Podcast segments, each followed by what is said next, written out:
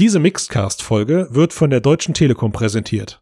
Magenta VR bringt euch in dieser Woche einmal mehr in den Weltraum. In Zusammenarbeit mit Time Studios haben die renommierten VR-Filmexperten Felix und Paul Studios eine beeindruckende Dokumentation an Bord der internationalen Raumstation ISS gedreht. In der ersten Episode mit dem Titel Adapt geht es um die Gewöhnung der Astronauten an die neuen Lebensumgebungen. Dabei befinden wir uns in der Raumstation und können eine halbe Stunde lang unglaubliche Ausblicke und spannende Einblicke genießen. Ihr findet die Videos in der kostenlosen App Magenta VR auf iOS, Android und Oculus Go. Vielen Dank an dieser Stelle an die Deutsche Telekom für das Sponsoring und nun weiter mit dem Mixedcast. So, mit nur einer Stunde Verspätung nehmen wir tatsächlich auf. Wir hätten, wir hätten schon längst fertig sein können. Ja, hör auf sich zu schweren, das vergeudet nur Zeit. Hätte man sich einfach an den Plan gehalten von mir. Und jetzt machen wir was? Wir nehmen das auf mit dem Plan von mir. Aber Wir haben also eine Stunde gebraucht, um festzustellen, dass wir das aufnehmen, was ich. Wir haben eine Stunde ver äh, vergeblich versucht, den Plan zu verhindern und geben jetzt auf. ja, aber was unsere Gäste, Gäste? nee, was unsere Hörerinnen und Hörer nicht hören können, ist, dass wir uns sehen können. Ja, Ja. Was, ja, was ja auch nicht wissen, ist, dass du meinen Intro-Gag jetzt gerade voll geklaut hast, Max. Den habe ich nämlich ich gerade wusste so. nicht, dass es ein Witz ist. Ich war, das, Ja. hä? Das war doch nicht seiner. Das war gerade, das hat Max gerade zum ersten Mal gesagt. Ja, okay, okay. Oh, wie enttäuscht der aussieht. Habt ihr das gesehen? Die Augen, wie die nach unten gingen. Es ist wirklich, ach so, sorry. Also es ist ja Wir haben uns einfach gedacht, jetzt nach äh, ein Jahr Corona und Videoconferencing, dass wir diese Zukunftstechnologie auch mal in unserem Podcast einsetzen sollten. Ja. Einfach nur, um zu schauen, ob das hier eine neue Dynamik er erzeugt. Und wir werden diesen Podcast zwar weiterhin als Audiocast in der Form jetzt publishen, aber wenn wir in den kommenden, sagen wir mal, in den kommenden acht Wochen Deutlich hübscher werden. hu nee, 100, 100 Apple iTunes Bewertungen dazu bekommen. Ja. Wir wollten das ja immer am Anfang machen. Wenn wir 100 Apple iTunes dann dann dann wird diese Folge, die ihr jetzt hört, auch als Video veröffentlicht, oder? Du weißt aber schon, dass iTunes ja nur eine Audioplattform ist. Ja, das macht ja nichts, aber irgendwie müssen wir an unsere Likes und Sternchen kommen, also okay. hm. so. Na, dann mach mal.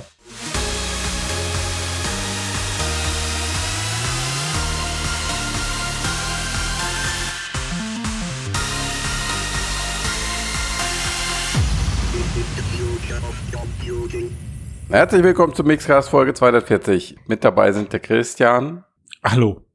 Hallo. Du, du kannst nicht einfach nur nicken, das an? nur weil ich Hallo, dich sehe. ist das wie- an? Ja, das ist an. Es, Und- es verwirrt mich total mit Video. Der Max ist auch dabei, glaube ich. Ich weiß es gar nicht. Hallo, ja, ich bin dabei. Du siehst mich doch. Ach, Grüße, Ja. ja. stimmt. Ja, aber wir müssen ja noch den Schein wahren. Wir müssen ja so Mit tun, einem- ob. Überraschend langen, überraschend roten Bart.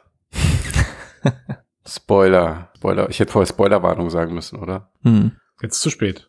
Jetzt, und jetzt haben wir auch, du hättest es umgekehrt, du hättest es so aufbauen müssen, dass du sagst, mit einem fantastischen Bart, aber den könnt ihr nur sehen, wenn ihr 100 iTunes-Bewertungen abgebt und wir den Cast dann eben als Videomaterial nachträglich veröffentlichen. ich Jetzt habe den vorbei. Bart gerade gescreenshottet und der kommt aufs Cover vom, vom Mix. Okay. Aber nur den Bart, oder was? Ja, nur die Haare, ja. Okay. Naja, Okay. gut, ich muss ein bisschen Kinn, glaube ich, muss ich mitzeigen oder Lippe, damit die Leute nicht denken, dass wer Hm, weiß, wo ja. der Screenshot herkommt. So, also, ihr hört wieder, wir sind gut drauf, voll konzentriert bei der Sache. Christian, ich habe äh, ich hab auch einen Spoiler. Oh, Warum? Ich, ich befürchte, bei unserer PlayStation VR-Wette wirst du schon wieder verlieren. Nein. Meinst du, ich habe zufällig viel zu hoch den Preis eingeschätzt, um es spannend für unsere Hörer und Hörerinnen zu halten? ja, jetzt Ja, red dich ja. nicht raus. Nein, das glaube ich ja gar nicht. Warum? Gibt es schon erste, gibt es erste Gerüchte oder was?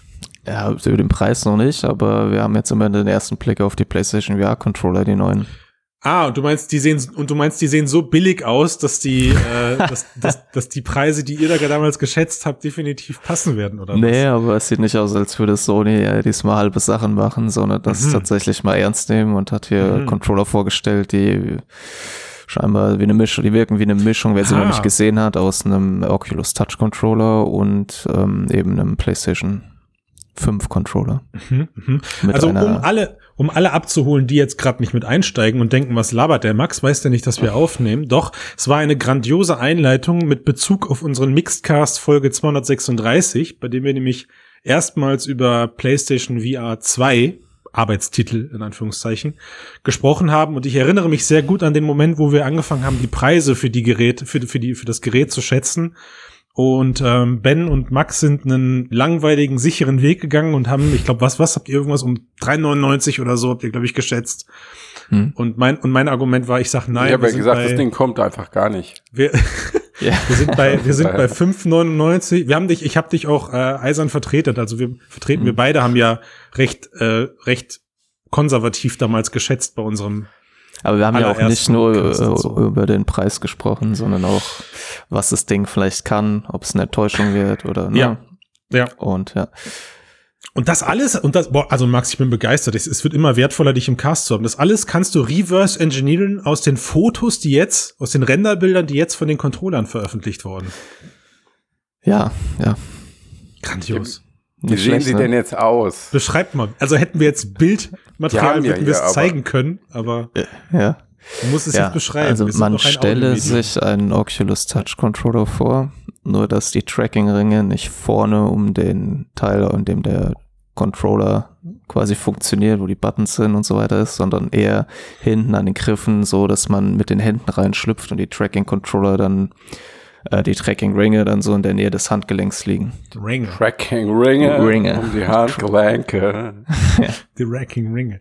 Gut, also ich würde jetzt gern so ein Gesellschaftsspiel spielen, wo man genau das, was du gerade beschreibst, malen muss. Also ja, Ringe mit Griffen und man greift von hinten über rein, von unten, aber hält dann seine Hand nach vorne. Ja. Also Schaut euch einfach die Bilder an. Genau. Ja, ich bin mal gespannt, wie, wie das im Alltag funktioniert, weil, also ich glaube, dass mhm. Oculus die Teile nach vorne gemacht hat, hat wahrscheinlich schon auch nicht nur Gründe des Trackings, sondern auch der Ergonomie, weil du kannst ja einfach viel schneller weitergeben. Mhm. Ja. Da muss man ja immer so ein bisschen rein und rausschlüpfen. Ja, mhm. der Vorteil ja. könnte natürlich sein, dass man sich halt eben nicht so schnell vorne mit den Controllern bei kleineren Aktionen, mhm. wo die Controller eng zusammenkommen, in die Quere kommt. Ja, das ist, mhm. genau. Das hast du ja häufig, wenn du, ähm, so, Vielleicht genau. ist es auch direkt Außerdem, so eine Art Gelenkschutz, weißt du? Also so, also ich meine jetzt Handgelenkschutz, weißt du, weil du hast halt diese Dinger da drum und wenn du irgendwie gegen die Wände boxst, dann hält der Controller das, ja, fängt das auf. Das wird bestimmt das sieht so nicht so aus. Der ist aus Carbon wahrscheinlich. ja. ja. Ja, aber es bringt außerdem ähm, ja, Finger-Tracking, wie man es aus dem Oculus Touch Controller kennt, für Daumen, Zeige und Mittelfinger. Und äh, eben jetzt nicht wie bei den Linux-Controllern so ein für alle Finger aber immerhin. Und äh, es bietet wohl auch diese Trigger, die in den neuen PlayStation-Controllern verbaut sind, die eben so, wobei das noch nicht ganz klar wird, aber das scheint schon so zu sein, dass sie das verbauen wollen. Das bietet eben so einen künstlichen Widerstand, den man, den der Entwickler quasi für jedes Produkt selber einstellen kann. Dual Sense meinst du, ja? Ja, das genau. Ist, ne? also das, das, ist der, das ist der Sony-Name von diesem besonderen Force Feedback Prinzip. Ja. Was ja, was ja jetzt durch den neuen PS5-Controller vor allem dadurch ähm, Bekanntheit erlangt hat, weil es wohl als mit, mit einer der schönsten, ich will nicht sagen besten, aber mit eines der schönsten Innovationen in der Next Generation immer wieder, immer wieder genannt wird. Also, mhm. wie cool ist es plötzlich, ne, dass man den Triggerabzug spürt, wie er nach hinten schnellt und wie äh, die Straße unter in den Fingern vibriert, wenn man in irgendwelchen Rallye-Spielen oder sowas unterwegs ist. Ich finde irgendwie, ich bin schon lang genug dabei, um das irgendwie immer wieder mal zu hören. Ich hatte das mal recherchiert. Auch damals bei der PlayStation 2 gab es so ein super ergonomisches neues Button, äh, so Button-Mechanismen, wo drin stand, ich habe den Artikel rausgesucht, wenn man zu doll auf die X-Taste drückt, kann es passieren, dass bei Tekken dann die Sehne im Arm reißt. Also wenn man dann boxt, zu doll, zu doll auf den, auf, zu doll auf die X-Taste drückt, dann könnte man sogar die Kraft auswerten, dass äh, dann bei welcher, die Sehne im Arm Bei welcher Generation war das? Zwei, PlayStation 2 okay. war es. Ja, da waren ja. vielleicht die Gamer-Arme noch nicht so durchtrainiert wie heute. Kann sein, kann ja. sein, ja. Ach so, die meinen wirklich den, äh, die Sehen im Arm des Spielers und nicht von der Figur. Nee, nee, nee, eigentlich hat Max jetzt beides vermischt, aber ich wollte ihm, wollte ihm nicht widersprechen. ah, ja, also, okay, alles klar. Genau, also sie meinten die virtuelle Sehen. Aber ja.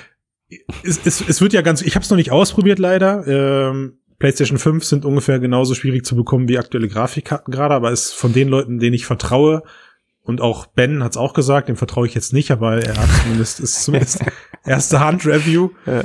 Der hat gesagt, es fühlt sich total cool an und mhm. ich glaube und kann mir auch nachvollziehen, kann auch gut vorstellen, dass das mit das größte ja. Äh, die größte Erneuerung in diesen PlayStation-Controllern ging. Ja, Gerade in VR ist genau, die Haptik ja. eigentlich super Mega. wichtig, ne? Weil Ja. du sonst immer das Gefühl hast, du ist ja auch das Problem, wenn du einfach nur Fingertracking hast, dass du dann halt so in der Luft herumfummelst. Mhm. Und ähm, das wirkt sich dann nicht unbedingt positiv auf die Immersion aus. Und Ja. ich könnte mir schon vorstellen, wenn du da ein haptisches System drin hast, was deutlich so über dem Niveau eines einfachen Ich vibriere oder vibriere nicht Mhm. ist, ähm, dass das die VR-Erfahrung dann doch deutlich aufwertet. Also da bin ich wirklich gespannt drauf. Ja. Ja. Und äh, Also wir ich wissen auch durch die Tracking-Ringe halt, ne, dass es eben diesmal wirklich ehrli ehrliches Tracking benutzt, was auch funktioniert, hoffentlich. Ach, warte ab, ey. Ja, das, äh, was, die hauen da noch Lichtleisten drauf. Ehrliches Tracking. genau, Was? Hast du ehrliches Tracking? The real Also Tracking. Das, das Move-Tracking war unehrlich, oder was? die, die kommen dazu, die, die muss man dann so draufkleben. Kommen so LEDs, die muss man dann auf die Ringe noch draufkleben. Ja. Nee, aber ja, sieht nach Infrarottechnologie aus, wie sie auch halt Oculus Touch nutzen. Genau, Sony Mhm. hat ja auch in der Vergangenheit. Patente zu Inside-Out-Tracking schon divers angemeldet und das ist, Ja. hat sich ja nun mal auch jetzt so als Standard etabliert. Ja. Ist einfach nutzerfreundlich, Super. funktioniert präzise. Lässt halt viele Rückschlüsse auf die Brille dann auch ziehen. Ne?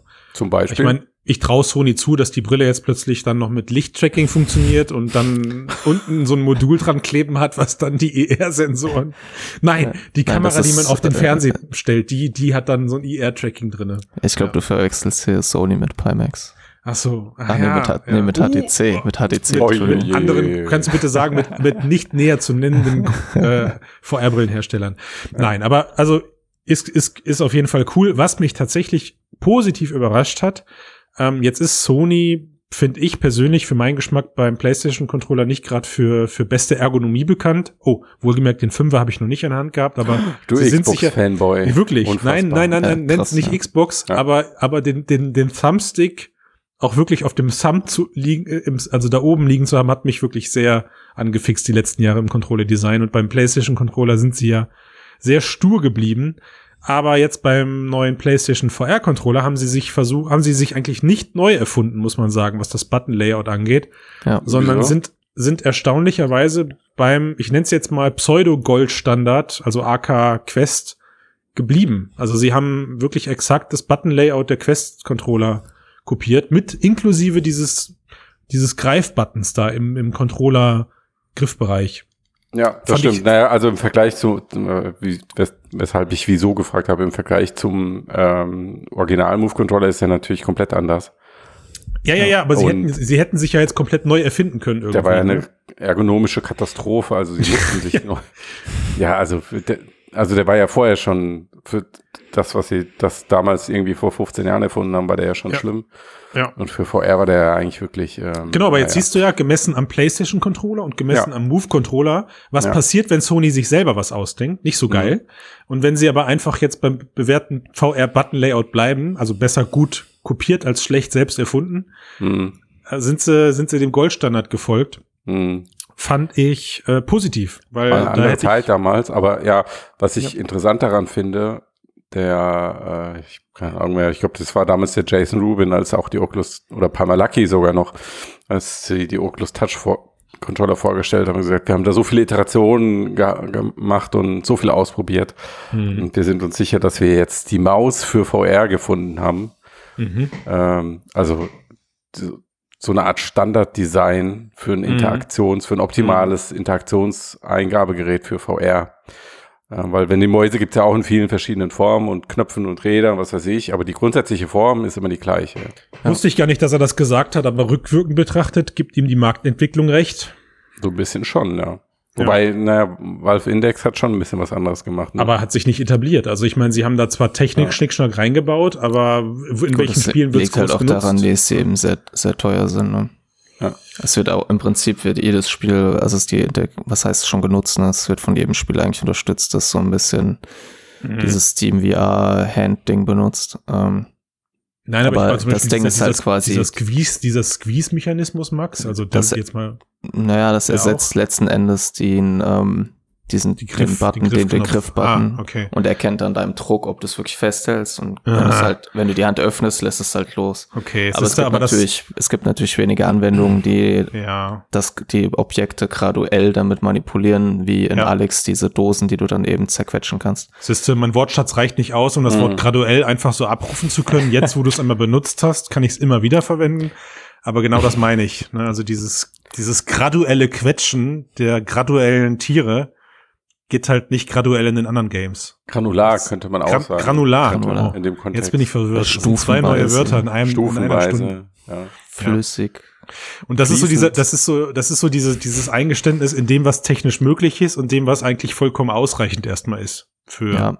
Das liegt aber natürlich auch Preis-Leistung, an dem- Genau. ne? Ja. Ja.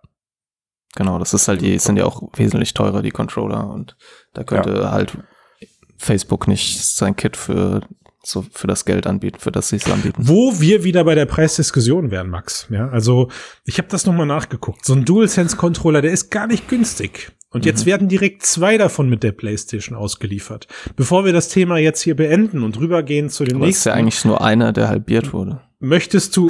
Oh, oh, das ist ein gutes Argument. Das lasse ich sogar gelten. Das bisschen Plastik drumherum, das Eigentlich ist gar es kein nicht so aus. tolles Argument, aber Aber wir lassen es trotzdem. gehen. ja, ein bisschen Spannung muss ja. Möchtest du deine Preiskorrektur jetzt nochmal anpassen, eventuell? Nein, Weil- nein, nein. Nicht? Okay, Hm. gut.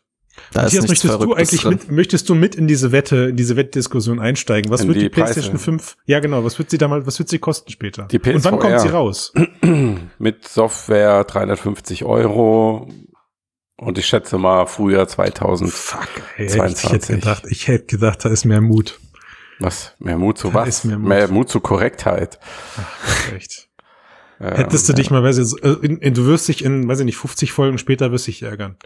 Können wir Hast jetzt eigentlich aus diesem Controller-Design was lernen über Sonys VR-Hardware-Strategie? Also, Sie gehen auf Nummer das sicher.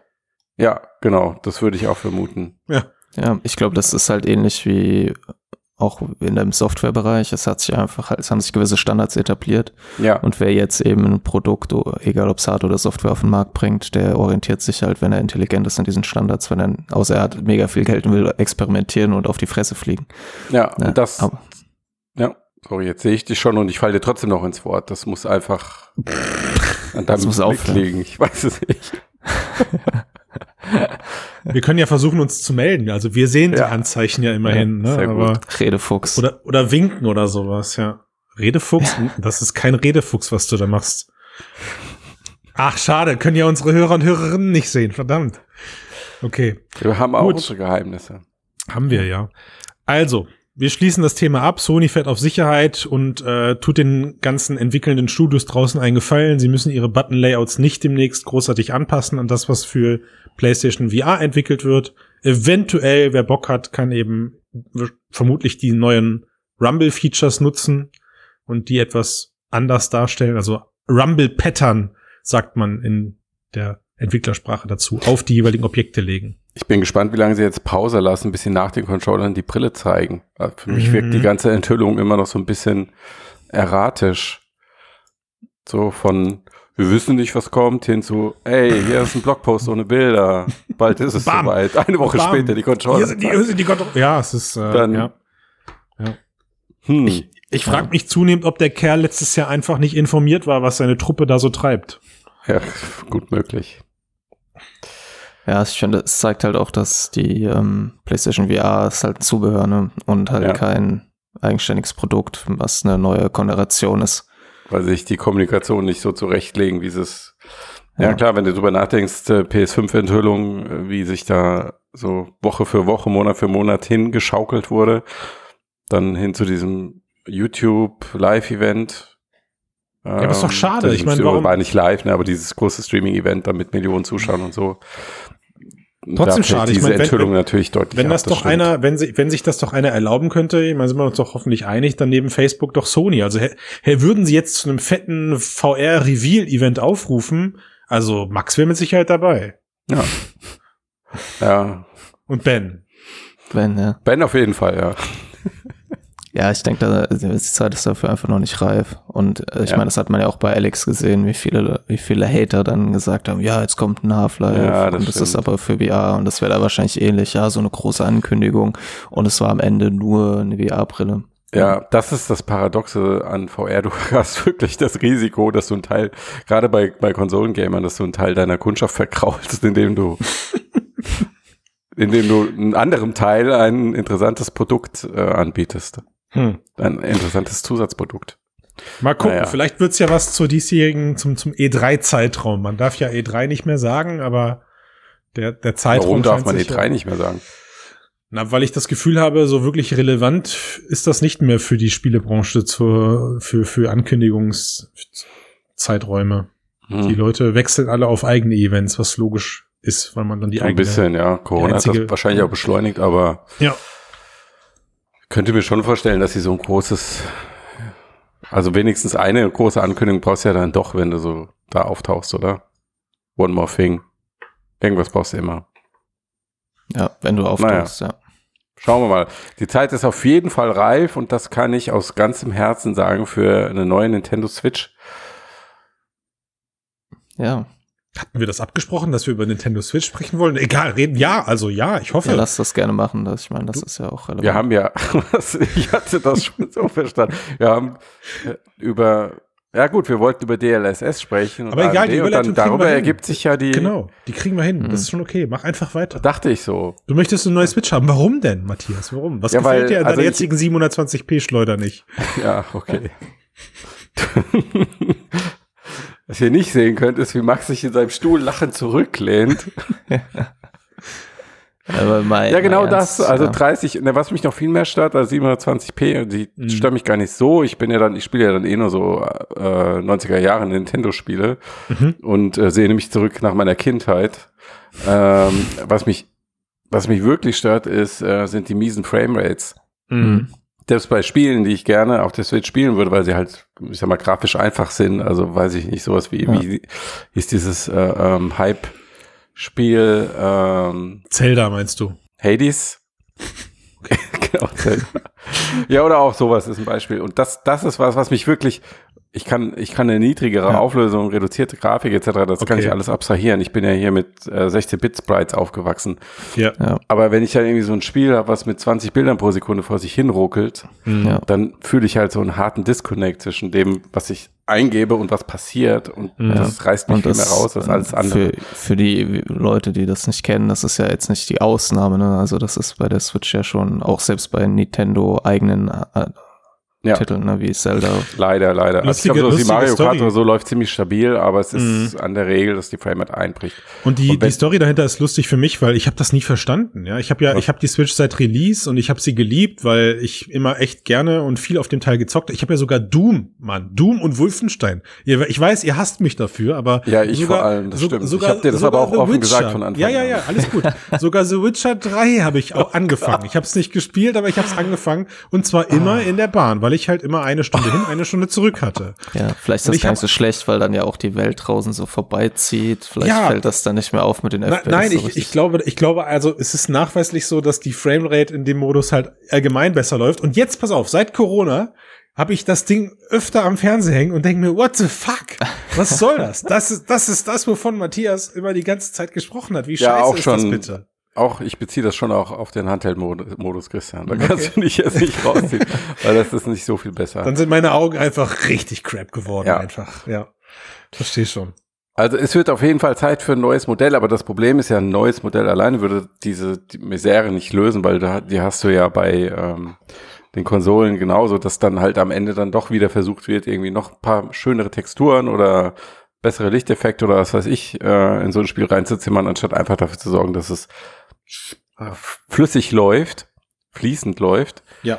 Ähm, und wenn jetzt, und das ist ja das Gerücht, um das es geht, jetzt in die das neue Switch-Modell, ein neuer Nvidia-Chip reinkommt, der ähm, dieses KI-Upscaling DLSS unterstützt, hättest du halt plötzlich für quasi null Hardware Mehraufwand äh, massiv viel mehr Performance zur Verfügung. Und, und wenn sie das so ähnlich machen wie sie das am PC implementieren, Nvidia mm. am mhm. PC implementiert, dass du halt switchen kannst zwischen verschiedenen Performance-Modi und so. Ah, switchen kannst. Ja. und dann ähm, sagen könntest, okay, höhere Auflösung oder schnellere Bildwiederholrate. Mm. Äh, und dass da einfach immer so ein Overhead da ist von, keine Ahnung, 50 Prozent Graf Performance für, für Grafik. Ähm, das wäre schon, ähm, ich, ich glaub, würde der, das als Revolution bezeichnen. Der, ja. Der Switch, von dem du gerade gesprochen hast, der passt nicht so ganz zu Nintendo. Ich glaube, das mhm. ist eher so vorgesorgt und dass es so benutzt wird. Aber das Charmante an dem Szenario, was du gerade beschreibst, mhm. die Switch könnte rauskommen. Vielleicht hat sie ein, ein, höheres Display und also größeres Display oder sowas, ja. Höher Aber ja. genau ein höher aufgelöstes Display. Und das Schöne ist ja, die und Spiele selbst müssen nicht, angeblich. genau, sie, die Spiele selber müssen dafür aber null angepasst werden. Ne? Also was mir an deinem Szenario mit diesem Grafik-Update und so nicht. Mm, naja, das ist nicht so ganz richtig. Ne? Also ich weiß, das Trainieren, das, das Training muss erfolgen, meinst du? Ja, also es muss auch implementiert ja. werden. Also es werden nicht alte Spiele. Genau. Ja, aber ich rede, ich rede nicht von Texture Packs oder sowas, das meine ich. Ja, genau, aber es ist die große Frage. Also man weiß ja irgendwie, dass, oder was heißt man weiß, aber die Gerüchte verdichten sich ja, dass Nvidia eben äh, den Chip einstellt, der aktuell in der Switch ist. Und es gibt jetzt seit kurzem Gerüchte, dass sie an einem neuen arbeiten, der eben DLSS hat. Man weiß außerdem, dass Sony, ähm, nee, nicht Sony, Samsung, glaube ich, neue äh, Displays, 7 Zoll OLED-Displays an Nvidia, äh, Nintendo scheinbar liefert. Das heißt, die Auflösung bleibt aber wohl die gleiche. Also es wird im Handheld-Modus weiter 720p sein, was mhm. aber ja auch vollkommen ausreicht. Ja. Ähm, dafür wird man halt jetzt bessere Farben haben und im angeschlossenen Modus soll es dann 4K sein. Und das groß, die große Frage ist halt eben, ob Nintendo mittlerweile ist DLSS ja zumindest in der Unreal Engine 4 sehr einfach zu implementieren. Die Frage ist, wie einfach das dann eben mit Nintendo-Titeln sein wird. Also ob die da auch denen eine Lösung mhm. bieten, wo das relativ einfach ist. Wenn ja, mhm. wird es dann Patches geben, die das halt rückwärtskompatibel machen. Wenn nicht, hätte man halt möglicherweise das Problem, dass das eben nur mit manchen Titeln funktioniert. Ja. Und mhm. ähm, das wäre halt irgendwie blöd. Okay. Naja, aber also laut den aktuellen Gerüchten ist es hauptsächlich für neue Switch-Spiele ähm, geplant. Das liegt dann wohl an den einzelnen Entwicklern, ob sie jetzt da den Mehrwert sehen, das rückwirkend noch zu bringen. Ja. Ähm, sofern es denn technisch möglich ist. Ähm, aber jetzt mal unabhängig davon, also so wie wir die Implementierung bisher vom PC kennen, also was da an Zusatzleistungen entsteht, ist halt für ein Handheld einfach wie gemacht, weil du kannst irre, ne? diesen schlanken Formfaktor beibehalten. Ja. ja ähm, upgradest die Hardware ein bisschen, aber jetzt nicht massiv. Ähm, und schaffst einfach durch so eine Software-Innovation äh, gewaltige Mehrleistung, mhm. die das Teil wirklich auf Konsolenniveau hieft. Mhm. Es ist halt die Frage, wenn man sich anguckt, wie es bisher läuft, ist es ja so, dass für die 4K-Auflösung du üblicherweise, glaube ich, äh, eine ursprünglich, also wenn es richtig gut aussehen soll in 4K, hast du eine native Auflösung von WQHD. Mhm. Was ja mhm. weit weg ist von dem, was die Switch halt kann und wahrscheinlich auch weit, nicht weit weg, aber schon ein Stück, Stück weit weg von dem, was die neue Switch können wird. Mhm. Das heißt, sie werden, wenn es es gut läuft und der Chip in der Lage ist, halt viele Games nativ in Full HD darzustellen, dann ist es, glaube ich, entspricht ungefähr dem, dem ähm, Performance Preset. Ja. So in etwa er hat sich ja, also Matthias hat ja gerade auch ganz klar gesagt, ihn vor allem die Framerate ist ja das, was ihn stört. Und ich glaube, dass halt mhm. halt da ähm, einfach für mich auch der größere. Ich will gar nicht, dass da jetzt die, die Games bessere Texturen oder sowas haben. Wenn ich aber jetzt die Titel demnächst in 60 FPS auf der Switch zocken kann am Fernseh, ja. Wäre für mich der größte Zugewinn an der ganzen Kiste. Ne? Genau, aber ich glaube, dass das halt, ähm, wenn man jetzt überlegt, wenn Nintendo, also das ist so eine Spekulation von mir, aber wenn Nintendo sozusagen sagt, okay, der Handheld-Markt, den dominieren wir, da gibt es keine Konkurrenz. Mhm. Aber wir wollen auch vielleicht wieder auf dem klassischen Konsolenmarkt uns eine Scheibe ab abschneiden vom Kuchen von Leuten, die vielleicht wirklich dann überlegen, will ich mir eine Xbox kaufen, eine Playstation, weil die Switch, auf der Switch gibt es mittlerweile so viele Titel, weil die eben so eine riesige Plattform ist, auch AAA-Titel, die dann, wie du sagst, Witcher oder Doom oder sowas, Doom, ja. dass man sagen kann, okay, wenn wir jetzt ein Produkt, was halbwegs konkurrenzfähig ist, auch auf dem TV auf den Markt bringen, dann haben wir quasi noch ein bisschen mehr Markt, wo mhm. wir uns eben irgendwie Kunden holen können. Und dafür ja. muss das Produkt dann eben in der Lage sein, halt auch Heute hat jeder eigentlich, der eine Konsole haben will, einen 4K-Fernseher. Das heißt, es muss dann halt auch eben okay aussehen im Vergleich. Ist das so? Hatte ich bis vor drei Monaten nicht. Also finde ich eine gewagte These mit den 4K-Fernsehen. Aber, aber das, ähm, also klar, mit mehr Performance hast du nicht automatisch eine bessere Framerate und so wie, wie die, äh, ähm, ich sag mal, der breite Konsum im Massenmarkt ist, wird halt wieder mehr Performance in die Grafik versenkt. Die Frage ist, wie flexibel ist diese DLSS-Integration? Mhm ähm, und die Zusatzleistung, die dazu gewonnen wird und gibt es dann wirklich die Möglichkeit zu entscheiden, okay, ich habe äh, bessere Grafik und ähm, so wie diese Boost-Modi auch an den Konsolen. Ja. Ne? Ich habe bessere Grafik, dafür die langsamere Framerate oder umgekehrt. Mhm. Also wenn diese Flexibilität ins System kommen würde, fände ich das mega gut. Ja. Ähm, so oder so. Absolut. So oder so, es wird äh, ein ziemlich interessanter Handheld und ist halt jetzt dann wirklich auch dass dieses DLSS ähm, wenn es denn so kommt, ähm, dann auch wirklich in so ein, so ein Massenmarktprodukt reinskaliert, weil bisher ist es ja noch recht begrenzt auf diese, ich sag mal, verhältnismäßig wenigen verkauften Nvidia High-End-Grafikkarten am PC und auch da hast du nun irgendwie 40 Titel im Moment. Ähm, deswegen, also ist mein Eindruck, dass diese der, der, die Auswirkungen, die das bringen kann für Computergrafik, dass das noch immer, noch immer unterschätzt wird, weil es halt noch nicht so in die Masse reingeht. Und also vor allem, du musst dir mal vorstellen, die Switch kam 2017 auf den Markt und war da schon zu dem Verhältnis anderen, also sie war da schon völlig völlig, hatte total das Nachsehen, was ihr mit ihrem Tegra-Prozessor ja. äh, gegenüber einer PlayStation ja. äh, und, dem, und der Xbox, die zu, zu dem Zeitpunkt da waren. Ne? Und ähm, jetzt, wird, jetzt bekommt das Ding mit dem DLS, DLSS-Chip so, jetzt ist es richtig. Plus vielleicht noch ein paar Verbesserungen beim, beim, beim Display, aber das spielt ja jetzt erstmal keine Rolle. Ein relativ geringes Hardware-Update und er wird locker noch mal vier Jahre überleben mit derselben Softwarepalette, die gerade für das Ding schon da ist. Und wirklich, wirklich krass finde ich wird's dann, wenn wir jetzt mal wirklich auf einen Nachfolger gucken.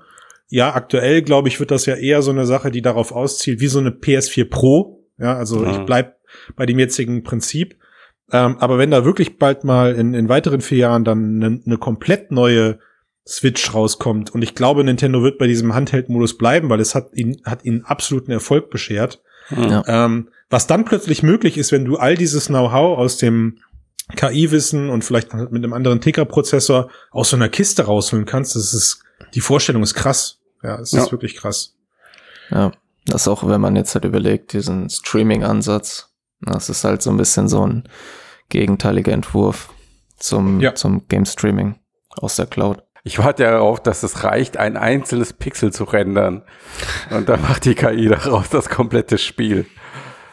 Dann, dann äh, sprechen wir glaube ich, wirklich über eine komplett neue Videospielwelt. Um den Schwenk noch zu bekommen, ja. ja. Ähm, also die Frage ist, wenn jetzt in vier Jahren dann die nächste Switch rauskommt, wie alt wird dann plötzlich eine PlayStation 5? You heard it here first. Vier Jahre. Und, und, eine, neue Switch. und eine PlayStation und eine Xbox Series X aussehen, weil, äh, wie wir wissen, beides, beides Systeme, die auf AMD-Architektur aufbauen. AMD hat jetzt momentan zumindest noch nichts, was in dem Bereich DLSS geht. Also sie haben kein mhm. KI Upscaling, um es mal einfach auszudrücken. Mhm. Und jetzt gab es diese Woche aber die offizielle Aussage und die offizielle Info, chillt mal, liebe Leute, wir arbeiten an was gleich coolem, was auf Softwarebasis äh, basiert. Also nimmt mich jetzt nicht ja. beim Wort, das war nicht das Zitat, aber sie werden, sie arbeiten an etwas. Wir nehmen dich nie beim Wort, Christian, keine Sorge. Danke sehr. Das sollte man bitte, das sollte man niemals tun, niemals nie. Ähm, aber sinn, sinngemäß nennen sie es, äh, Moment, Fidelity, Fidelity Super Resolution. Kurz also dieser Name überzeugt mich, ich kaufe es. Fidelity F, also, also ja. FSR oder FFSR ja. oder wie auch immer man das ab, FSR ja. könnte man es abkürzen. Also da kann man, kann ich vielleicht als ähm, kurz was zu erzählen, als ich damals die, diese Vorstellung der Big Navi-Reihe verfolgt habe, habe ich halt natürlich auch danach Ausschau gehalten, ob sie irgendwas zur DLSS-Alternative sagen. Und haben sie aber nicht wirklich. Und es wurde auch überhaupt nicht über irgendwelchen KI-Zauber geredet. Mhm. Stattdessen hatten sie halt eben, ja, wir werden jede Menge neue Fidelity FX Sachen bringen. Und äh, eine von diesen Sachen, die da genannt wurde, war eben dieses Super Resolution. Mhm. Und ähm, ich habe damals in meinem Artikel auch geschrieben, dass, dass AMD halt keine DLSS-Alternative angekündigt hat. Mhm. Und dann so in den Tagen, Wochen danach kamen dann halt so langsam so Gerüchte, ja, doch, die arbeiten schon an etwas und das ist scheinbar dieses Super Resolution und das könnte irgendwie auf diese Machine Learning Library von Microsoft zurückgreifen. Mhm. Und das hat aber irgendwie nie so, es gab nie so eine hundertprozentige Aussage, dass es tatsächlich ist und dann hieß es, ja doch, wir arbeiten daran, das ist unsere DLS-Alternative, das ist Super Resolution und die soll halt in diesem Jahr noch kommen. Dann hieß es wieder, ja, es dauert noch ein bisschen und jetzt ist das so das erste Mal, dass es wirklich eine klare Aussage eben von diesem Vizepräsidenten Scott Höckelmann mhm. gab, mhm. der eben in einem Interview gesagt hat, ja, wir arbeiten halt an sowas und ähm, auf die Frage, welche Technik sie nutzen, hat er gemeint, ja, es gibt viele verschiedene Möglichkeiten, sowas durchzuführen. Und ich kann so viel sagen, wir, man braucht kein Machine Learning dafür und dass man gerade all diese verschiedenen Möglichkeiten mit den Entwicklern eben durchgeht, um sich an denen zu orientieren, was die halt implementieren möchten. Mhm. Äh, und das war alles sehr, sag ich mal, diplomatisch ausgedrückt. Mhm. Äh, und die große Frage ist halt natürlich, was auch immer die da halt zusammenwerkeln, kann das halt mit NVIDIA's DLSS halt ähm, halten? Das war jetzt so die Frage, die du. Ja gut, also wenn es mit, mithalten kann, dann können wir uns ja den gesamten KI-Kram in die Haare schmieren, weil dann geht's auch, geht's auch ohne den ganzen Kram.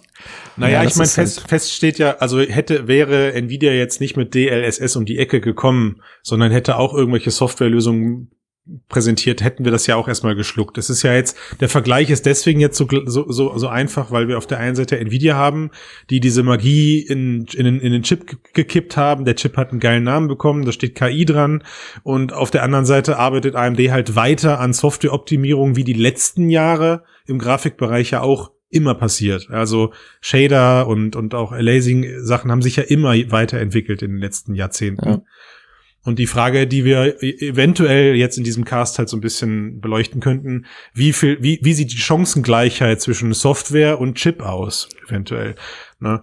Ähm, das, da, dafür müsste man sich natürlich deutlich intensiver mit dem Thema befassen, ähm, als, als ich es jetzt im Vorfeld getan habe, zumindest. Aber wir können es trotzdem. Aber wir machen es trotzdem, Mann, weil wir, weil wir es einfach können.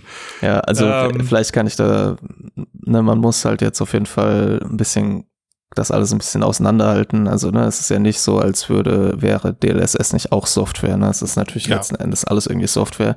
Und der Unterschied ist auch nicht, dass ähm, Nvidia das auf einem spezialisierten, auf den Tensor-Kern nebenlaufen lässt und AMD das dann nicht macht, sondern der Unterschied ist tatsächlich, in der Software selbst. Und ähm, wenn Sie sagen, Sie nutzen kein Machine Learning, dann äh, sagt das genau diesen, also weiß man schon, was man wissen muss. DLSS mhm. setzt eben auf Machine Learning und Sie werden Ihre Lösung nicht auf Machine Learning setzen, außer Sie entscheiden sich jetzt eben doch noch irgendwie dafür. Können Sie ja nächstes Jahr noch machen. Ne? Also, Sie das Problem ist halt, ja, das Problem ist halt, darüber haben wir auch schon mal gesprochen, dass halt in allen AMD-Karten aktuell keine solchen Tensor-Kerne sind, die mhm. jetzt nur dafür da sind, irgendwelche Machine Learning-Sachen auszuführen. Mhm. Ähm, und die große Frage letzten Endes, das haben wir ja auch im Vorgespräch schon kurz, ähm, hatte ich ja kurz angesprochen. Der letzten Endes ist ja so, dass das, ähm, das neuronale Netzwerk eigentlich nur eine Funktion repräsentiert. Mhm. Und diese Funktion führt halt dann eben eine Funktion aus. Also eben in dem Fall DLSS, es rechnet eben irgendwie Pixel dazu. Und es mhm. macht es halt so gut, dass es halt eben besser ist als alles, was wir bisher haben. Die große Frage ist halt eben, kann ich mit einem anderen Ansatz eine vergleichbar gut funktionierende Funktion halt entwickeln? Mhm. Ja. Und eine Möglichkeit ist natürlich theoretisch so zu gucken, was passiert eigentlich in dem, in dem Netzwerk genau und versuchen diese Funktion da irgendwie rauszufiltern. Das ist mhm. ja sowas, was auch generell im, zum Beispiel, wenn neuronale Netzwerke in der Physik eingesetzt werden, was da teilweise versucht wird, dass ich dem was beibringe, dass es halt lernt und dann versuche, die rauszufinden, was hat es eigentlich genau gelernt und das eine Funktion ja. rauszuziehen, um damit weiterzuarbeiten. Ich glaube nicht, dass AMD das macht, aber das wäre zum Beispiel eine Möglichkeit, theoretisch zumindest, ich weiß nicht, wie gut das funktionieren würde. also du meinst, sie sollten es tun, wenn sie dir zuhören. Aber das, ja, so wie du es genau. erklärst, Max, klingt das, als wäre es komplizierter, als einfach das Netz zu trainieren. Auf jeden Fall. Der Vorteil ist nämlich auch okay. eben, dass ich das Netzwerk weiter trainieren kann halt. Der Unterschied ja. ist halt, dass ich diese Funktion möglicherweise halt, dass ich dann kein neuronales Netzwerk mehr brauche, sondern halt eine mhm. klassische Funktion habe. Das Problem ist halt, es kann halt allerdings sein, dass die Funktion halt so viele Variablen hat, mhm. dass sie auch wieder unfassbar schwer zu berechnen ist halt. Und mhm. okay. Aber ist das, ist es denn ein üblicher Weg? Also jetzt haben wir dieses neuronale Netz von Nvidia, was, was sich da gerade antrainiert und was Spiel für Spiel ähm, oder pro Spiel bezogen ja sehr gut äh, beim Supersampling schätzen kann, welche Pixel es hinzurechnen muss. Also ja. während ein, ein Upscaler irgendwie das Ganze mathematisch auf einer, auf einer, auf einer Farbebene meinetwegen löst und sagt, okay, ich addiere Pixel hinzu und nach außen hin werde ich mit den Farben weicher und dadurch sieht das Bild cooler aus. Er findet die äh, TensorFlow oder er findet DLSS halt, sagen wir mal, es schätzt etwas intelligenter die Pixel, die hinzugerechnet werden müssen, weil es Basisdaten dafür hat. So, und jetzt kommt meine Frage. Ist es denn üblich, dann irgendwann an einem Punkt zu sagen, okay, dieses neuronale Netz hat ein Trainings Level erreicht, wo wir das wirklich auch herausziehen in eine Funktion? Oder ist das dann irgendwann auch gar nicht mehr möglich, weil dieses neuronale Netz so komplex ist? Ja. Versteht ihr, was ich meine? Ja, ja, also ich glaube auch, dass das Problem ist halt, dass wenn man es, die Idealvorstellung, die man natürlich hat, ist, dass das eine Netzwerk irgendwann für jedes Videospiel funktioniert.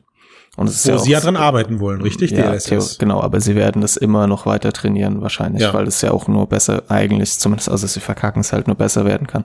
Mhm. Und aber es ist schon vorstellbar, dass das, dass das Netzwerk halt verschiedene Abschnitte hat, die es eben aktiviert, wenn es halt mit gewissen Bildern arbeitet und quasi mhm. mit anderen Bildern dann wieder andere Abschnitte im Netzwerk ähm, benutzt und andere eben nicht mehr so stark. Das heißt, theoretisch könnte man versuchen, diese Regeln da rauszuziehen und mhm. das dann halt laufen zu lassen. Ähm, aber das ist erstens halt auch nicht gerade leicht. Na, da gibt's halt so verschiedene Methoden, mit denen man das machen kann. Die sind aber auch sehr rechenintensiv. Mhm. Ähm, und am Ende wirst du wahrscheinlich nicht diese eine Formel finden, mit der du das quasi immer ohne Probleme mit allen machen kannst, weil es einfach so viele, weil es ja auch immer je nach Input ganz anders ist, weil Du hast sozusagen den Vorteil in der Physik, dass die Naturgesetze überall gelten, zumindest nach allem, was wir bisher wissen.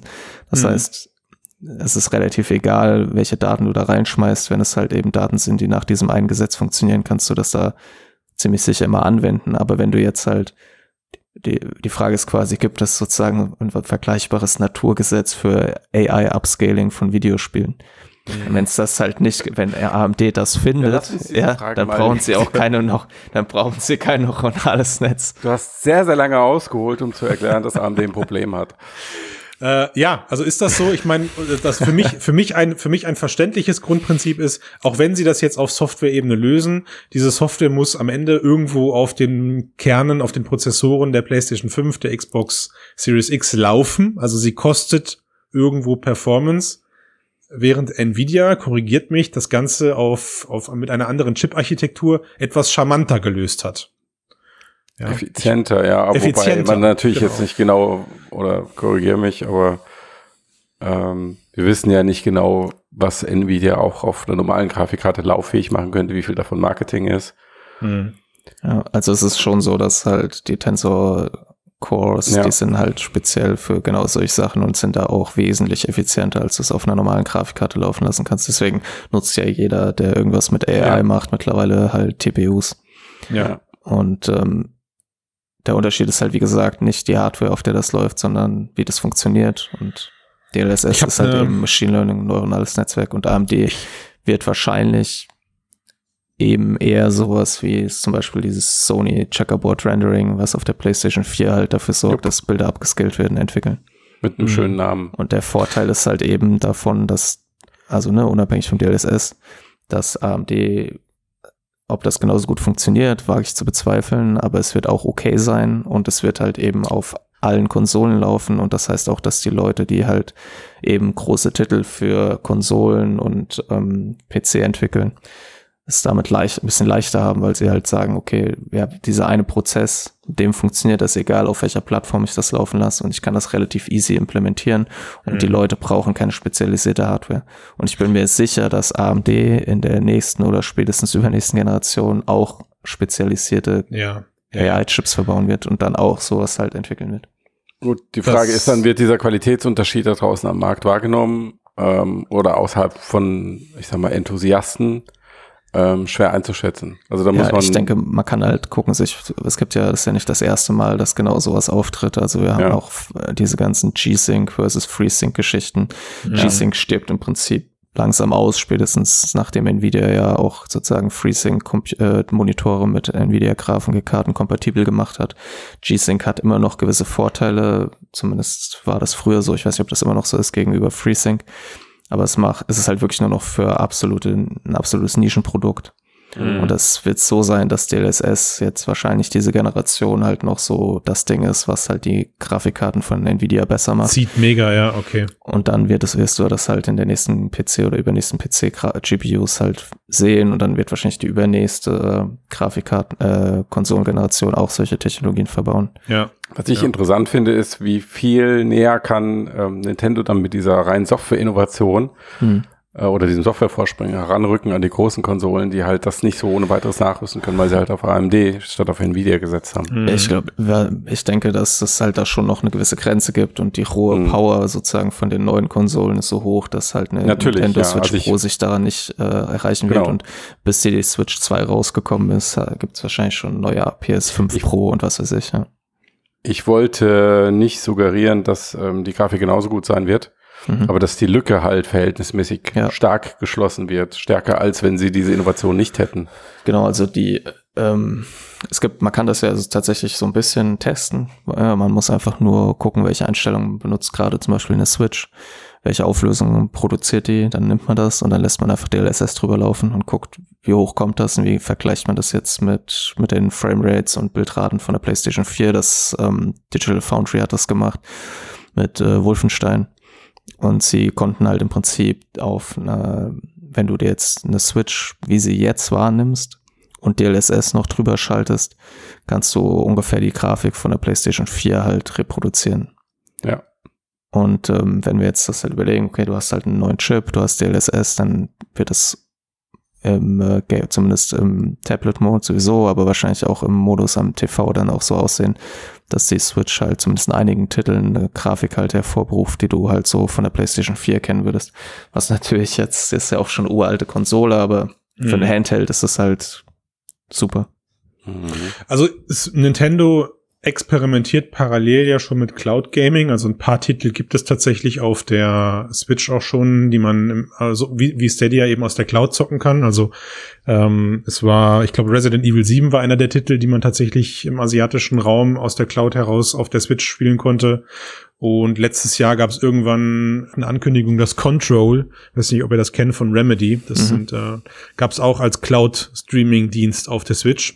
Mhm. Also auch das sind ja Dinge, die durchaus interessant sein könnten, wenn man im Heimbereich irgendwie spielt.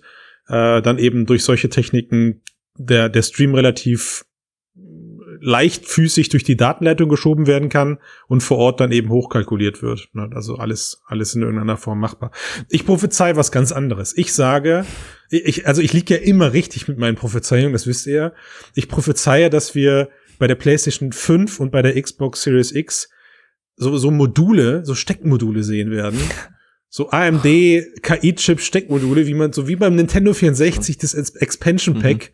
Mhm. Ja. ja. Oder nein, nein, sie erfinden Chips, die auf das, auf die Blu-ray gelötet werden. Genau. KI-Chips, die auf die Blu-ray, das ist es. Ja. Okay, ja. Oder ja. als so Rumble Pack ja, in den Controller. Ich habe so, ah, ich habe so Ahnung davon, echt. Ja, genau. Genau, im Controller verbaut. Ja, der DLSS-Chip in den Controller rein. Nein, oder bei, äh, bei AMD heißt er ja dann äh, not Machine Learning DLSS oder so. Die müssen ja dann noch so ein, so ein, so ein Seitenhieb Richtung Nvidia dann ausschießen. Also nach meiner reibungslosen Prognose habt ihr dem noch was hinzuzufügen? Ja, absolut nichts, ne. Nee, das wird genauso kommen. Ja. ja.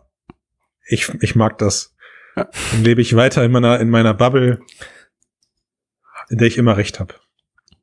Sehr gut.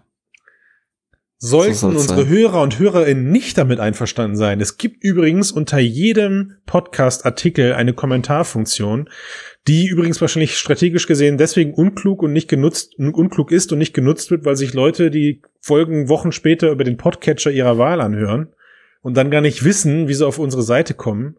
Tja. Und Doch, Max, die ist immer verlinkt. Das ist kein hm? Problem. Wo, wo bleibt denn eigentlich Max unsere Community-Sektion? Siehste, der, der hat sich in seinem Bart hab, habt ihr, das, Habt ihr das gesehen? Er hat mit den Schultern gezuckt. Habt ihr das ja. gesehen? Ja, Nein, das habt ihr nicht. Ja. Hättet ihr dieses, dieses Schulterzucken sehen können. Und ist dabei in seinem AI-generated Hintergrund verschwunden. Ja. Weil er sich zu weit zurückgelehnt hat. Ja, da kann die, da kann die RTX nicht mehr mithalten. Da weißt du nicht, wie man dieses, was ist das? Ist das Indigo-Blau eigentlich, dein T-Shirt? Weiß ich schönes kennt. Blau. Lass es bei, mir so kommt, bei mir kommt Blau in der Datenleitung an am Ende. Hm. So, so aber wir wollten, wir wollten unsere Hörer und Hörerinnen nicht weiter auf die Folter spannen. Der Podcast wird jetzt hier beendet. Jeder kann ausmachen. Was jetzt folgt, ist der handelsübliche Hinweis auf unser grandioses Steady-Abo, bei dem man viele Artikel über achteinhalbtausend. Acht. Mittlerweile, letzte Woche waren es ja. noch acht, jetzt sind es über achteinhalbtausend. Nee, es war schon 8500. Ach so, Entschuldigung. Und ähm, man tut was Gutes für seine Seele, isst einen Cheeseburger weniger. Man wird also auch nicht fett. Wir helfen eigentlich der allgemeinen Gesundheit. Das ist so, ist Fakt. Und habe ich irgendwas vergessen, was uns jetzt noch davon abhält? Ja, man kann uns jetzt wieder gute Bewertung bei iTunes geben, nachdem wir wieder gelistet wieder. werden. Ich hab, was ist eigentlich ähm, passiert? Was ist da Ich habe Apple geschrieben, deine Witze sind nicht ja. so gemeint. Ja. Und dann muss ich ein bisschen diskutieren, beschwichtigen, ja. Tim Cook ja. sagen, er ist halt so und dann. Ich habe eine andere Vermutung, warum der, warum der Podcast kurzzeitig runtergenommen wurde bei Apple. Ja. Das ist für mich ein Indiz, dass wir mit unseren Gerüchteschätzungen, Wahrsagungen, mhm. was die Apple-Brille angeht, einfach voll ins Schwarze getroffen haben. Wahrscheinlich auch das, das, ja. Ja. Apple wollte das runternehmen. Das war ihnen zu gefährlich. Die haben sich gedacht, wo haben die das her? Ja. Oder die haben sich gedacht, das ist so geballtes Wissen, das wollen wir für uns alleine haben. Ja. Ja. Hm, haben das alles gelöscht und wir also, bauen deswegen genau jetzt die Brille, die wir euch. vorher gesagt haben. Ja, genau, ich sag's euch. Wir werden wieder recht behalten. Ja. Die Brille von Apple wird mit Sicherheit, mit ziemlicher Sicherheit Linsen haben. Ich sag's euch. Da ist das letzte Wort noch nicht gesprochen. Ja, bevor du dich zu weit aus dem Fenster lehnst, würde ich sagen, brechen wir den Podcast ja. mal ab. Ja. Piratenbrille, sagt ihr? Piratenbrille. Okay, wir hören auf. Tschüss zusammen. Tschö. Ciao.